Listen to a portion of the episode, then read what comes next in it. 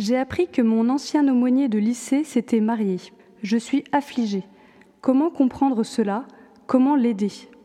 Le père Denis Sonnet nous répond. C'est souvent très douloureux pour un chrétien d'apprendre qu'un prêtre, qu'il admirait tellement par ailleurs, ait pu quitter un ministère si important pour se marier. Et tu te dis affligé. Oui, tu es déçu par son comportement et tu ne comprends pas qu'il ait pu ainsi changer de route. Comment comprendre cela? Je pourrais avoir une réponse facile et simpliste en te faisant tout simplement remarquer qu'en tout homme, si parfait soit-il, il y a toujours possibilité de faiblesse. Personne ne peut dire qu'il n'aura pas dans sa vie un décrochage regrettable. Nous portons tous une fragilité congénitale. Voilà pourquoi, d'ailleurs, on ne peut juger ni condamner personne. Ne jugez pas, dit le Seigneur, car vous n'avez pas tous les paramètres, même si, c'est vrai, ce prêtre n'a pas tenu la promesse faite lors de son ordination. En effet, dans le cas de ton aumônier, bien des explications sont possibles. En s'engageant dans la prêtrise, alors qu'il était jeune, peut-être n'avait-il pas réalisé suffisamment les exigences du célibat. Connaissait-il, au moment de son engagement, ses propres limites Il a pu aussi subir une pression familiale et n'a pas voulu décevoir des parents ravis de le voir parvenir au sacerdoce.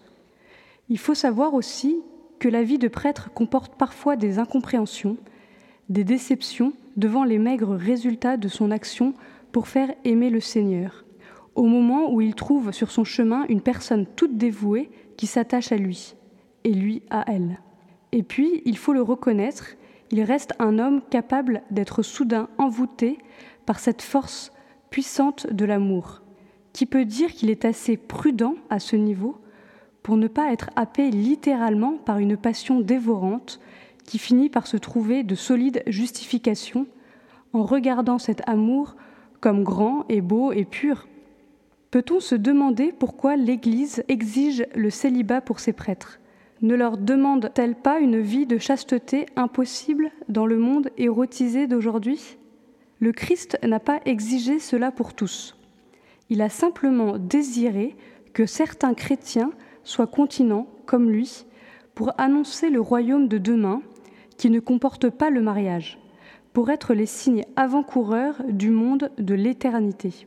Ce désir du Christ, l'Église en a fait un ordre pour les prêtres d'Occident, pensant qu'il y avait une convenance toute indiquée entre ce désir du Christ et un don total de la vie d'un prêtre au service du royaume.